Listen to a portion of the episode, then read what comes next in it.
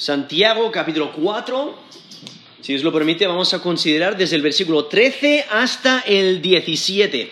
Santiago eh, capítulo 4, desde el 13 al 17. Somete tu vida a la soberanía de Dios. Somete tu vida a la soberanía de Dios. Aquí eh, Santiago capítulo 4, versículo 13 dice, vamos ahora los que decís, hoy y mañana iremos a tal ciudad y estaremos allá un año y traficaremos y ganaremos, cuando no sabéis lo que será mañana. Porque, ¿qué es vuestra vida? Ciertamente es neblina que aparece por un poco de tiempo y luego se desvanece. En lugar de lo cual deberíais decir, si el Señor quiere, viviremos y haremos esto o aquello. Pero ahora os jactáis en vuestras soberbias. Toda jactancia semejante es mala. Y al que sabe hacer lo bueno y no lo hace, le es pecado. Eso es Santiago 4, desde el versículo 13 al 17. O sea, somete tu vida a la soberanía de Dios. E, esa idea de, someter nuestra vida, ¿no? Tenemos que venir ante Dios con humildad y entregarle nuestra vida, entregarle nuestras decisiones, entregarle nuestros planes, entregarle todo lo que hacemos en, toda área de nuestra vida. Entregar, nuestra vida, realmente, o sea, someter, nuestra vida a su soberanía, a su señorío, a su control, a su poder. Incluso Jesús mismo, cuando enseñó a sus discípulos a orar, ahí en Mateo 6, del 9 al 13, podéis notar que la, oración que, les presenta como ejemplar muestra sumisión total. Sumisión total a la voluntad de Dios. Porque nos dice Mateo 6, del 9 al 13, dice, Padre nuestro que estás en los cielos, santificado sea tu nombre venga tu reino, hágase tu voluntad, como en el cielo, así también en la tierra. El pan nuestro de cada día, dánoslo hoy. Y perdónanos nuestras deudas como también nosotros perdonamos a nuestros deudores. No nos metas en tentación, mas líbranos del mal, porque tuyo es el reino y el poder y la gloria por todos los siglos. Amén. Eso es Mateo 6, del 9 al 13, y podemos notar la humildad con la que hay que acercarnos a Dios, la sumisión el problema es que muchas veces nosotros vivimos para llevar a cabo nuestra voluntad. Oramos para cumplir nuestra, nuestra voluntad, para que Dios haga lo que nosotros queremos. Y no reflejamos humildad, no reflejamos sumisión a Dios. Y es que el mundo que nos rodea eh, te dice lo que debes de buscar te dice lo que debes de hacer para tener éxito. Te dice cómo debes de vestirte, qué clase de relaciones debes de tener, cómo debes de relacionarte, cómo debes de vivir, cómo puedes ser feliz o cómo puedes obtener lo que más has querido, no lo que siempre has querido. No, el mundo tiene su opinión, pero su opinión es anti Dios, contra, contra Dios cuando lo que debemos hacer es buscar la voluntad de Dios. Es pedir que Dios nos ayude a tomar decisiones conforme a su voluntad, no a la nuestra. Por ello aquí Santiago, capítulo 4, versículo 4, dice, oh almas adúlteras. ¿No sabéis que la amistad del mundo es enemistad contra Dios? Cualquiera pues que quiera ser amigo del mundo, se constituye enemigo de Dios. Entonces, si no estamos buscando a Dios de todo corazón, no nos estamos sometiendo a Él, la realidad es que estamos siendo eh, eh, amigos del mundo y al ser amigos del mundo nos constituimos enemigos de Dios. Eso es lo que nos dice ahí Santiago 4, versículo 4, y por eso les llama almas adúlteras. Son infieles espiritualmente porque están buscando las cosas del mundo. Y es que aquí este texto de Santiago 4, desde el 13 al 17, resalta la importancia de dejar todas las manos de Dios, de someternos a su voluntad, de reconocer su soberanía, reconocer su control, reconocer que Él tiene la última palabra, no nosotros. Entonces no debemos de enorgullecernos y, vivir nuestra vida para nosotros mismos pensando que nosotros lo tenemos todo controlado, que podemos controlar eh, todas nuestras eh, todas nuestras empresas, nuestros negocios, todo lo que hacemos, todas nuestras relaciones, eh, todos nuestros planes, etc. No, sino que debemos de descansar en el control de Dios y vivir con, esta perspectiva, con esta actitud de confiar en Dios. Entonces, ¿qué, ¿qué, es lo que debemos de evitar? Bueno, el contemplar la jubilación como un tiempo para disfrutar del fruto de nuestra labor. Mira lo que yo he conseguido. O ver el trabajo como un medio para conseguir lo que queremos comprar. O ver la prosperidad material como un símbolo de la independencia. O imaginar que Dios no está involucrado en los asuntos cotidianos de nuestra vida o en los asuntos financieros. Debemos de evitar tomar decisiones sin consultar a Dios, sino que debemos de, tener esta actitud de sumisión a Dios, que aún todas las decisiones que tengamos que tomar, por muy pequeñas o muy grandes que sean, debemos de consultar a Dios, debemos ir a su palabra y ver qué es lo que Dios desea para nosotros. Eso refleja sumisión a su soberanía. Y por ello aquí en versículo 13, esto es Santiago 4, versículo 13, dice, vamos ahora los que decís, Hoy y mañana iremos a tal ciudad y estaremos allá un año y traficaremos y ganaremos. Aquí vemos como Santiago se dirige a mercaderes. Y por el contexto, les está hablando a mercaderes creyentes. Y les reprocha por tener una conducta incorrecta. Una conducta inapropiada para creyentes. Porque es lo que, qué es lo que están haciendo? Están haciendo sus planes con el propósito de aumentar riquezas y ser autosuficientes. Y no están considerando a Dios. Y es que estas personas planean con intención y autoconfianza. Ese es el problema.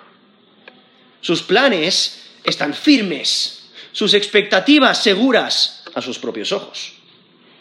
Y por ello los vemos aquí, dice, vamos ahora, no, aquí están estos mercaderes, que, están organizando sus negocios. Hay que recordar, en, la antigüedad, ¿no? si pensamos en los tiempos romanos, eh, eh, cuando escribía aquí Santiago, pues un mercader, él, no tenía una página web, él no tenía una manera de, mandar paquetes eh, internacionalmente, no, él tenía que organizar su ruta, organizar sus planes, comprar mercancía que se pueda vender y hacer su ruta planeando en qué ciudades va a parar, qué va a comprar, qué va a vender, cuánto tiempo va a estar, y eso es lo que refleja aquí. Estos mercaderes están haciendo sus planes, ¿no? Su hora de salida, la selección de las ciudades donde van a visitar, el tiempo determinado que estarán en cada lugar, la organización de sus negocios en ese lugar, y, pronosticar sus ganancias. ¿no? Eso lo hace cualquier mercader. No, hay nada inusual en cuanto a esa situación, porque era una práctica común. O sea, un mercader tiene que planear su ruta. No es que, no es que dice, bueno, pues voy a comprar este producto aquí, vamos a decir, voy a comprar patatas y la voy a llevar a tal lugar sin pensar si ese lugar necesita patatas, ¿no? O el, producto que quiera vender. Eh, un mercader tiene que organizarse ese no es el problema aquí. El problema es que no están considerando a Dios en sus planes. El problema es que no están reconociendo a Dios como el origen de todo lo bueno. Y ellos hacen sus planes y piensan que pueden controlar sus planes. Lo podéis notar ahí. Dice, hoy y mañana iremos a tal ciudad. Estaremos allá un año y traficaremos. O sea, tendremos negocios y ganaremos. ¿no? Eh, la razón por la que están haciendo todo ese, plan es para acumular riquezas para sí mismos. Y es que el problema está en la arrogancia de pensar que pueden controlar el futuro. La arrogancia de pensar que pueden controlar todos sus planes y que, logren sus planes. La meta principal que ellos tienen es ganar dinero. Es eh, incrementar su economía. Lo cual, a través de las escrituras vemos lo fácil que es que, que el dinero te quite el enfoque. Que las riquezas te puedan tentar a vivir de manera independiente a Dios, porque dices, lo tengo todo, no necesito nada, yo lo controlo todo, tengo todo el dinero que necesito para hacer mis negocios, puedo vivir cómodamente y entonces no necesito a Dios. ¿Quiénes son los que necesitan a Dios? Bueno, los pobres, los que, los que, los que necesitan algo, ¿no? Pero yo no, yo no tengo necesidad de nada, ¿no? Por ello, las riquezas te pueden tentar a ser independiente de Dios. Incluso nos dice 1 Timoteo 6.10, 1 Timoteo 6.10, porque raíz de todos los males es el amor al dinero. O sea, el problema no es el dinero, el problema es el amor al dinero, la actitud que tenemos hacia el dinero. Dice, el cual codiciando algunos se extraviaron de la fe y fueron traspasados de muchos dolores. Eso es 1 Timoteo 6, versículo 10. Y eso es lo que vemos aquí con estos mercaderes. El problema no es hacer planes, no debemos de hacer planes, debemos de ser sabios y, planear y trabajar, hacer nuestra parte. Pero el problema es que ellos, su meta principal es el ganar dinero. Incluso Jesús mismo dijo en Lucas 12, 15, mirad y guardaos de toda avaricia, porque la vida del hombre no consiste en la abundancia de los bienes que posee. Eso es Lucas 12, versículo 15. O sea, la meta en esta vida no debe ser el ganar dinero. Debe ser dar gloria a Dios con nuestra vida. ¿Y qué es lo que están haciendo estos mercaderes? Haciendo todos sus planes con el propósito de ganar dinero, aumentar sus riquezas. Y lo que es necesario entender es que Santiago no les está reprochando por su deseo de ganar beneficios. O sea, cualquier negociante, cualquier mercader eh, desea ganar dinero, por eso trabaja, ¿no? Trabaja, cualquier trabajador trabaja para generar beneficios. ¿no? Trabajas cierto tiempo y te, dan el salario, ¿no? O, haces tal trabajo y te pagan. ese no es el problema. El problema no es su trabajo, no es que son mercaderes en este caso, sino es su actitud. Entonces, por eso esto nos aplica a nosotros también. ¿Cuál es nuestra actitud hacia la vida? ¿Cuál es nuestra actitud hacia la soberanía de Dios? ¿Cuál es nuestra actitud hacia el dinero? porque aquí les vemos planear para el futuro, lo cual no es pecado. No es pecado planear para el futuro. No es pecado decir, oye, ¿sabes qué? Dentro de poco eh, necesitaré eh, un, teléfono nuevo, ¿no? Un, móvil o un celular nuevo. O voy a necesitar ropa. O voy a, entonces tengo que planear para ello. O, vamos a tener que comprar un coche. O etcétera. Voy a estudiar tal. Eh, el problema no es planear. Hay que planear. La cuestión es planear sin tener a Dios en mente, sin reconocer a Dios, sin, considerarle. Entonces, Santiago no está condenando el ser buenos administradores de lo que Dios nos ha dado. Incluso la escritura misma resalta que debemos de ser buenos administradores de todo lo que Dios nos da. Lo que hace Santiago es reprocharle por la confianza mundana que reflejan al buscar sus metas están planeando sus vidas y sus futuros sin pensar en Dios. Y tenemos que tener mucho cuidado porque nosotros podemos llegar a ese punto también. Planear nuestras vidas, planear nuestros futuros sin tener a Dios en mente. Tenemos que considerar nuestro corazón. Nos dice Mateo 6:24, ninguno puede servir a dos señores porque o aborrecerá al uno y amará al otro, o estimará al uno y menospreciará al otro. No podéis servir a Dios y a las riquezas. O sea, trabajar y ganar dinero no es pecado, pero vivir para ello, sí. Vivir para este mundo sí es pecado. Incluso nos dice, eso era Mateo 6, 24, nos dice 1 de Juan 2, 15 al 17. No améis al mundo, ni las cosas que están en el mundo. Si alguno ama el mundo, el amor del Padre no está en él. Porque todo lo que hay en el mundo, los deseos de la carne, los deseos de los ojos y la vanagloria de la vida, no provienen del Padre, sino del mundo.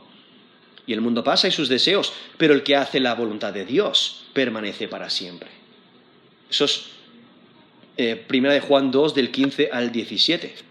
Y ahí resalta como que el, que el que hace la voluntad de Dios, ¿no? el que somete su vida a Dios, el que, el que cumple las escrituras, el que las pone en práctica, el que hace la voluntad de Dios permanece para siempre. O sea, Dios bendice al que le honra, al que, al que hace su voluntad. Pero aquellos que viven para este mundo, pues les va mal, les va mal. Y entonces lo que Santiago está haciendo es condenar la actitud de autodependencia, el hacer planes sin Dios y jactarse de lo que alcanzan. ¿Y, qué es lo que resalta? E, eso es pecado. El actuar como si Dios no existiera, como si Dios eh, no, tuviera eh, sabiduría, suficiente para tu vida. Y es que eh, el pensar que uno es autosuficiente es pecado. Todos necesitamos a Dios, lo creamos o no. Dios es el que da todo lo bueno. ¿no? Incluso aquí en Santiago 1.17 dice, toda buena dádiva y todo don perfecto desciende de lo alto, del Padre de las Luces, en el cual no hay mudanza ni sombra de variación. Eso es Santiago 1.17. O sea, eh, ¿de dónde viene todo lo bueno? De Dios. Reconozcamos a Dios en toda área de nuestra vida. Y necesitamos sabiduría pues a, quién debemos acudir? A Dios. Él es quien da sabiduría.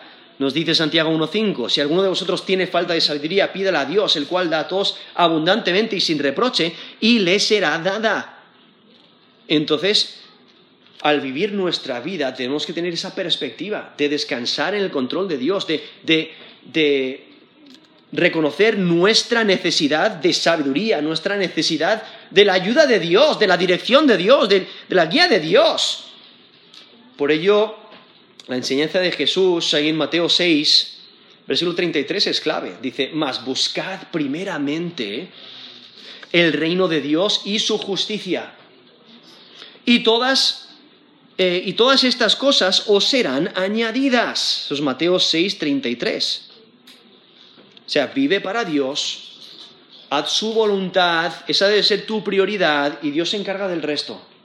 Entonces, no debes de tener la actitud de estos mercaderes, ¿no? que están eh, buscando acumular y enorgullecerse de, los negocios que han conseguido eh, y viendo aquí como ellos hacen planes sin consultar a Dios y actúan con soberbia, aunque la vida es incierta. Porque el versículo 14 dice, cuando no sabéis lo que será mañana. Porque ¿qué es vuestra vida? Ciertamente es neblina que aparece por un poco de tiempo y luego se desvanece. O sea, eh, realmente demuestras soberbia cuando piensas que, te, puedes asegurar tu día a día, puedes asegurar tu día mañana y tus negocios mañana, porque tú no controlas tu vida. El, día de mañana, aquí mismo dice, versículo 14, no sabes lo que será mañana. ¿Cuántas veces has hecho planes y esos planes no funcionan? No salen adelante. ¿Cuántas veces ha habido personas que han dicho, ah, pues yo voy a conseguir tal cosa y eh, tienen un accidente y ya no pueden. Porque pierden movilidad o porque mueren. Podemos hacer los planes que queramos, pero los planes que se confirman, que, ocurren, son los que Dios eh, lleva a cabo. Y, por ello Jesús mismo eh, enseñó la parábola del rico insensato en Lucas 12, del 16 al 21. Dice, también le refirió una parábola, esto es Lucas 12, 16, diciendo, la heredad de un hombre rico había producido mucho. Y él pensaba dentro de sí, diciendo, ¿qué haré? Porque tengo perdón, porque no tengo dónde guardar mis frutos. Y él dijo, esto haré. Derribaré mis graneros y los edificaré mayores, y allí guardaré todos mis frutos y mis bienes. Y diré a mi alma, alma, muchos bienes tienes guardados para muchos años, repósate, come, bebe, regocíjate. Pero Dios le dijo, necio, esta noche vienen a pedirte tu alma, y lo que has provisto, ¿de quién será? Así es el que es el que hace para sí tesoro y no es rico para con Dios. Eso es Lucas 12, de 16 al 21, que, donde Jesús ahí con esa parábola resalta la insensatez de vivir para uno mismo, para sus propios planes, sin considerar a Dios. Y es que Dios es el único que controla el futuro. Dios es el único que controla los planes. Dios es el, que lo tiene todo controlado. Y es que el creyente no debe de hacer planes sin considerar a Dios. Dios siempre debe estar en el primer plano. A Él es a quien debemos de acudir y, buscar consejo en su palabra para saber qué decisión tomar. Pensar que tú controlas tu vida es arrogante. Y por ello aquí dice, mira, o sea, a, estos mercaderes que están haciendo todos sus planes, le dice, hacéis estos planes, pero no sabéis lo que será mañana. Versículo 14, cuando no sabéis lo que será mañana. O sea, hay que reconocer que nosotros no controlamos ni mañana, no controlamos ni el siguiente momento. Es que Santiago destaca la necedad de personas que piensan así. Santiago enfatiza la fragilidad de la vida humana y la incertidumbre de todos los planes humanos. Y es que es insensato caer en la tentación de hacer planes sin Dios, porque no sabemos lo que será mañana. O sea, alguien dice, pues voy a estudiar esto, ¿no? Esta carrera. Voy a estudiar esto. Y le preguntas, ¿por qué? Ah, bueno, pues para ganar dinero, para ser alguien poderoso, para ser, eh, para, ser popular o para tener un futuro próspero, cuando debería ser, o sea, cuando la respuesta debería ser, bueno, voy a estudiar esto para glorificar a Dios con las habilidades que Él me ha dado en el lugar donde Él me ponga. ¿no? Eso es vivir sumisos a Dios, diciendo, mira, lo que Dios desea que yo estudie para darle honra y gloria a Él. No para aumentar mis riquezas o, para ser una persona pudiente en este mundo. O, o, una persona que dice, voy a mudarme a tal lugar o a tal país o a tal ciudad. Y le preguntas, pero ¿hay una iglesia sólida allí? Ah, bueno, eh, pues no lo sé. O sea, cuando debería ser una de las primeras cosas que considerar.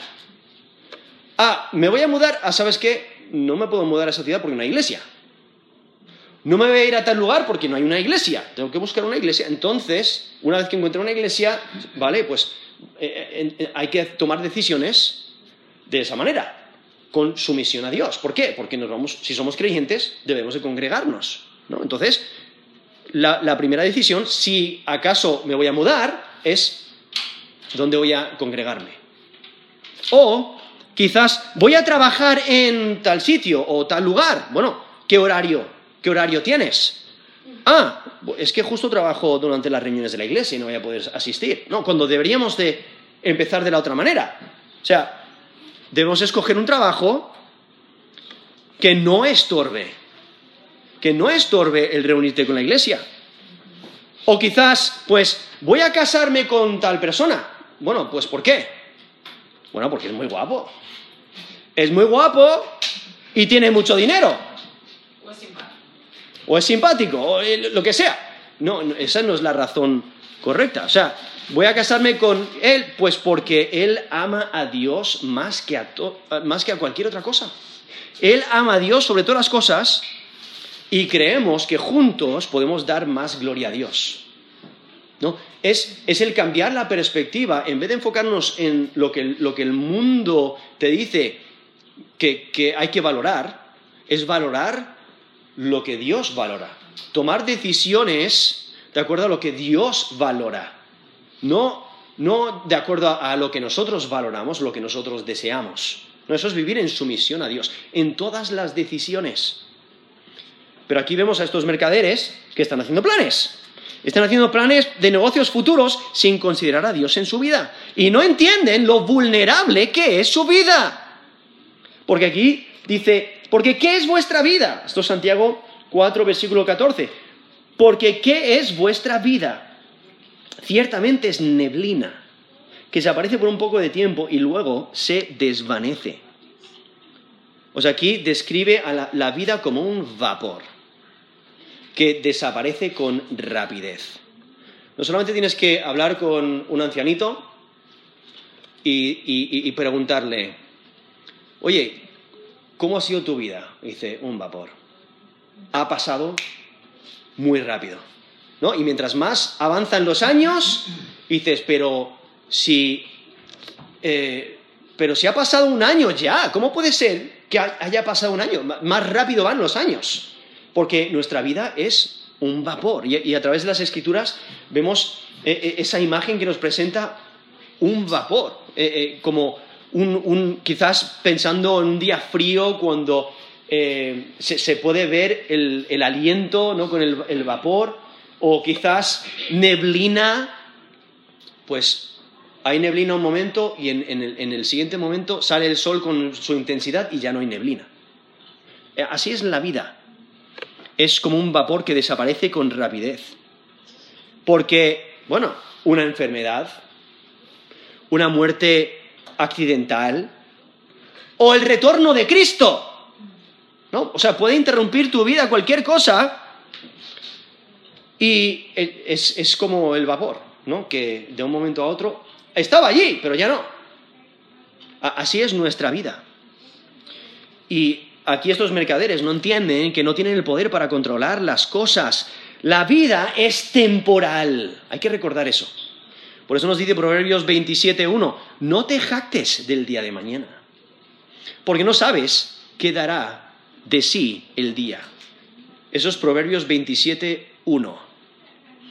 O en Salmo 39.6, ciertamente como una sombra es el hombre Ciertamente en vano se afana, amontona riquezas y no sabe quién las recogerá.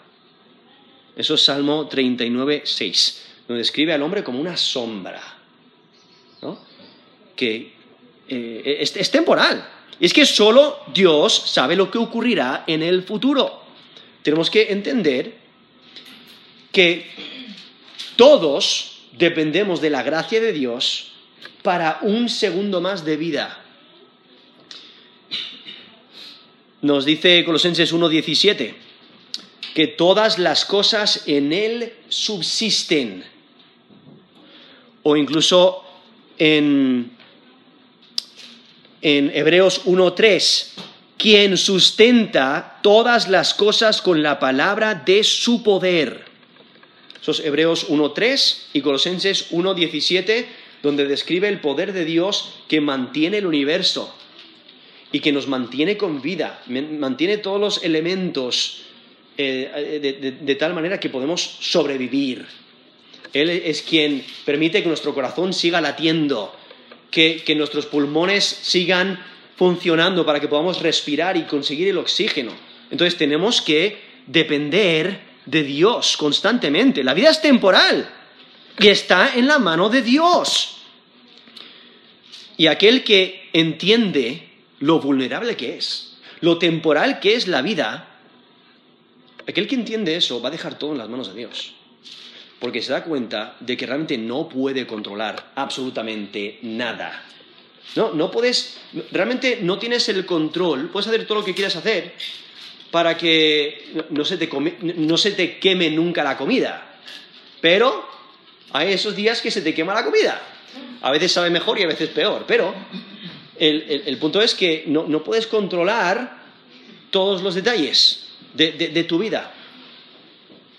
Y es que por ello aquí Santiago, en versículo 15, le hace una, les, lo conecta con el versículo 13, cuando dice, en lugar de lo cual deberíais de decir.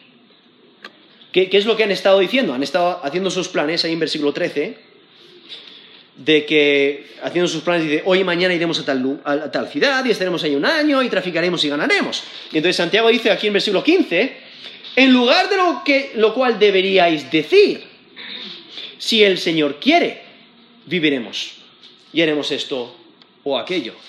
¿Qué es lo que refleja esas palabras si el Señor quiere? Es total dependencia. O sea, no debemos usarlo como un amuleto.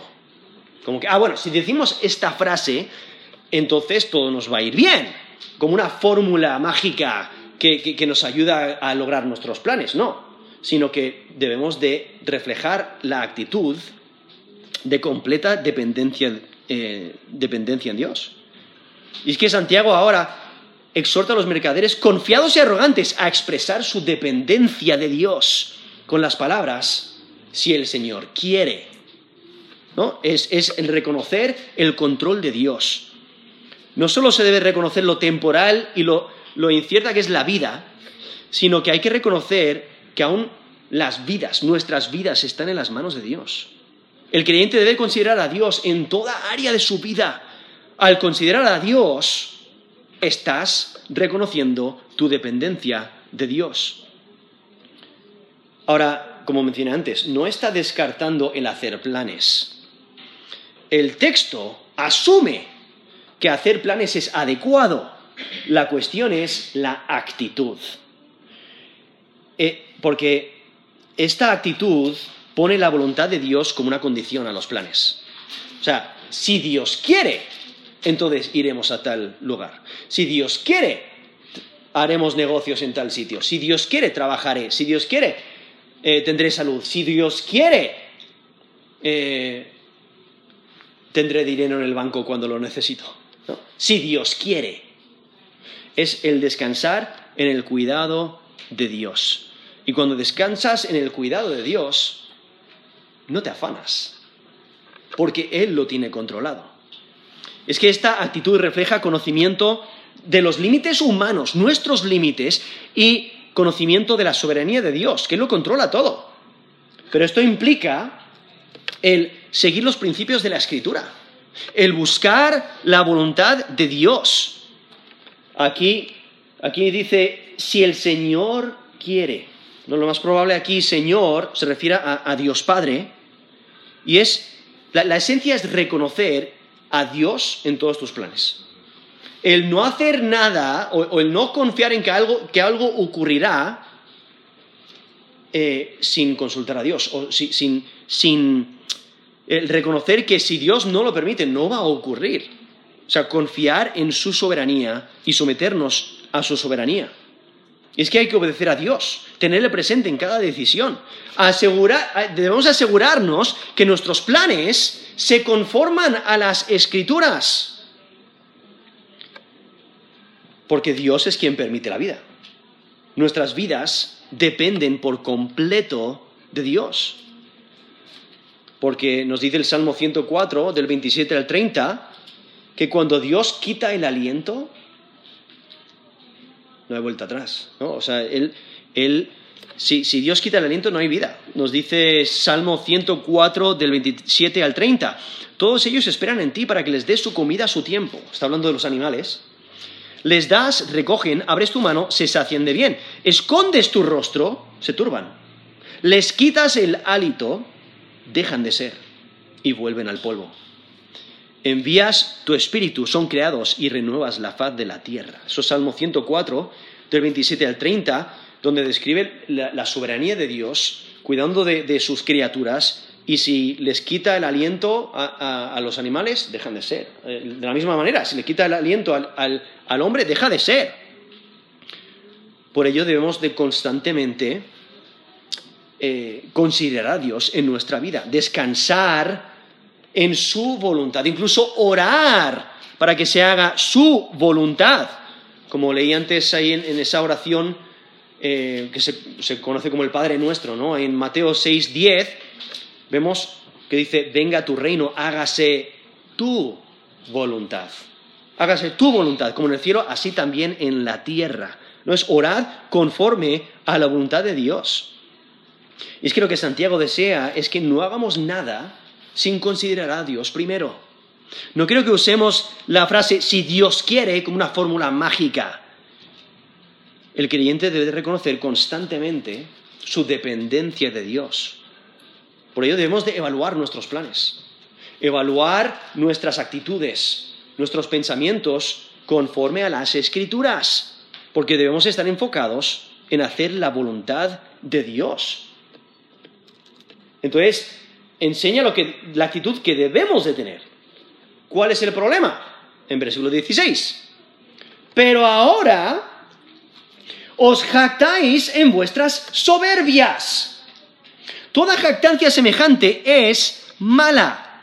Este término traducido eh, jactáis o jactancia es, es la idea de enorgullecerse de uno mismo. Es hablar con orgullo, exaltarse a sí mismo con la boca.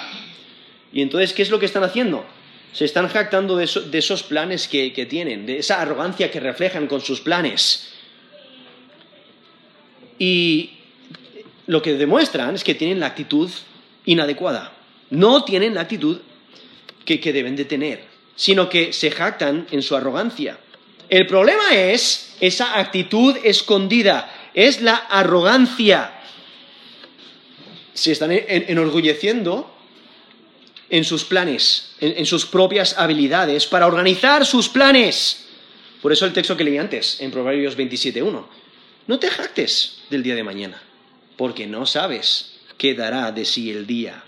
Esos Proverbios 27.1. Pero se están jactando de su independencia. Se están jactando de sus éxitos, de lo que han logrado. Pero es que la vanidad de la vida es una característica eh, del mundo. Nos dice en 1 de Juan 2.16, el texto que leí antes, dice, porque todo lo que hay en el mundo, los deseos de la carne, los deseos de los ojos y la vanagloria de la vida, no proviene del Padre, sino del mundo. O sea, esta jactancia, el vanagloriarse de lo que han conseguido, la vanagloria de la vida, lo describe ahí 1 de Juan 2.16, la vanagloria de la vida no proviene del Padre, sino del mundo. Si reflejamos esa característica, esa, clase de, vida, esa clase de actitud, no es una actitud que viene de Dios. No es una actitud correcta, es una actitud que refleja el mundo. Esa vanagloria de la vida, el jactarnos por lo que hemos podido conseguir. Esta actitud planea y actúa como si Dios no existiera. Esta actitud refleja la idea de que uno mismo controla su propia vida. Eh, es, como una persona que, hace, o sea, hacen planes para dentro de meses como si ya ocurriese y hablan casi en el pasado, de, actividades que quedan en el futuro. Y, hacen planes sin considerar a Dios. Y lo que expresa es una actitud independiente de Dios, una actitud autosuficiente. Han dejado afuera a Dios. Eh, no le están considerando en sus vidas. Y aquí refleja estos mercaderes, que, como mencioné antes, Santiago, inspirado por Dios, se está dirigiendo a creyentes. Y ellos han dejado fuera a Dios en sus vidas mercantiles, aunque puede que reflejen piedad en, otros lugares, ¿no? Reflejan piedad, o sea, reflejan que sirven a Dios en la iglesia o en su casa, pero realmente la actitud escondida la, manera de vivir no es sometiéndose a Dios. Esta manera soberbia de hacer planes es pecado. Por eso nos dice, toda jactancia semejante es mala. Esto es Santiago 4:16. O sea, jactarse en esas soberbias, en esos planes eh, arrogantes, el dejar fuera a Dios, el, no darle eh, un, lugar a Dios en, tu vida, no dejar que Él gobierne tu vida. Es, soberbio, es malo. Dice, toda jactancia semejante es mala. Porque no hay un área de la vida que esté fuera del gobierno de Dios. Es que dar por hecho que viviremos en esta tierra mañana es arrogante. No sabemos qué será mañana. Y por ello debemos siempre mantener nuestro enfoque en Dios, descansar en Él. Debemos siempre humillarnos delante de Él. Aquí están, estos mercaderes están más preocupados por sus riquezas y sus planes que de la humildad delante de Dios. Y cuando nos dice Santiago 4.6, Santiago 4.6 justamente eh, en este mismo capítulo dice, pero Él da mayor gracia, por, por eso dice, Dios resiste a los soberbios y da gracia a los humildes. Aquí estos soberbios se están eh, jactando en sus planes, están eh, enorgulleciendo y Dios no les va a bendecir. Lo que están haciendo es malo, es pecado. Incluso continúa en eh, en versículo 17 dice, al que sabe hacer lo bueno y no lo hace, le es pecado.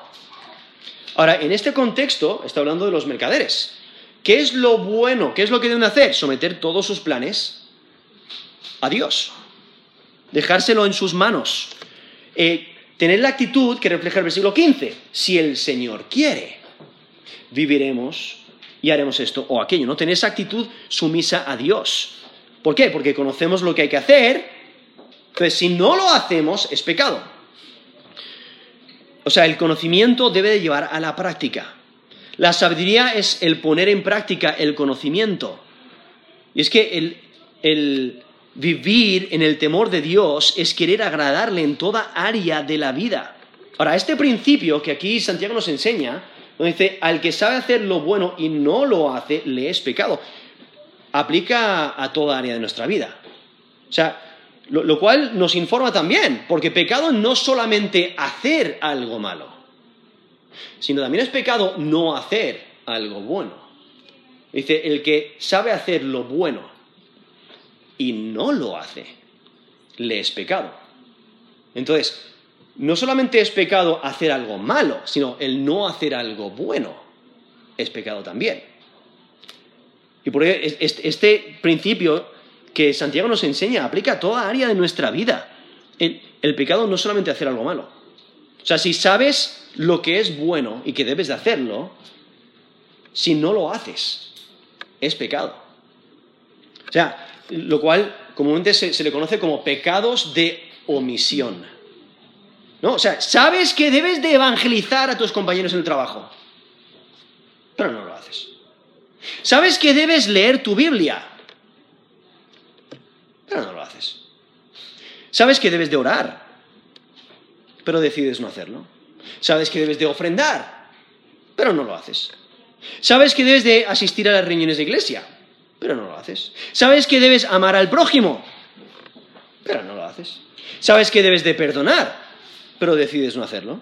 Sabes que debes de vivir para Dios, pero no lo haces. Sabes que Dios debe ser tu prioridad, pero no lo haces. O sea, esos son algunos ejemplos de lo que es pecados de omisión. El no hacer lo que sabes que debes de hacer. Lo que sabes que Dios desea de ti. Y es que no hacer lo bueno es desobedecer al Espíritu Santo, que te ayuda a hacer lo que es bueno. Incluso en Efesios 4:30 nos dice que cuando no hacemos lo bueno, o sea, cuando pecamos contra Dios, eh, contristamos al Espíritu Santo de Dios. Eso nos dice Efesios 4:30. Y por ello en Galatas 6:9 dice, no nos cansemos pues de hacer bien, porque a su tiempo segaremos si no desmayamos. Eso es Gálatas 6, 9. No nos cansemos, pues, de hacer el bien. Y entonces aquí vemos este texto que aplica a toda área de nuestra vida. Debemos de someternos a Dios, someter nuestra vida a la soberanía de Dios. Entonces, en vez de, jactarse, en vez de jactarte pensando que puedes vivir por tus fuerzas, por tus recursos, por tus habilidades, por tu intelecto, depende de Dios. En vez de tomar decisiones a la ligera, simplemente porque es lo que tú quieres hacer, no, considera la palabra de Dios. Busca la voluntad de Dios para tu vida. Cuando estás en una encrucijada importante en tu vida, pide sabiduría de Dios. Antes de tomar una decisión, ora reconociendo a Dios como soberano.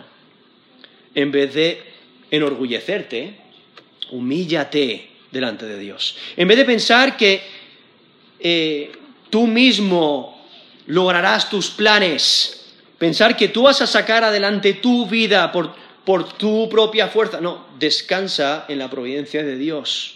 En vez de hacer, eh, en vez de confiar en tus fuerzas, sométete a Dios. Somete tu vida a la soberanía de Dios. Descansa en su control. Deja todo en sus manos y ora conforme a su voluntad, no a la tuya. Por ello, no hagas planes, no tomes decisiones aparte de Dios. Que Dios sea tu prioridad, que siempre le mantengas eh, en, todos tus planes, en todas tus decisiones, considerando todo lo que haces conforme a la escritura, evaluándolo, sometiendo tu vida a la soberanía de Dios. Vamos a terminar en oración.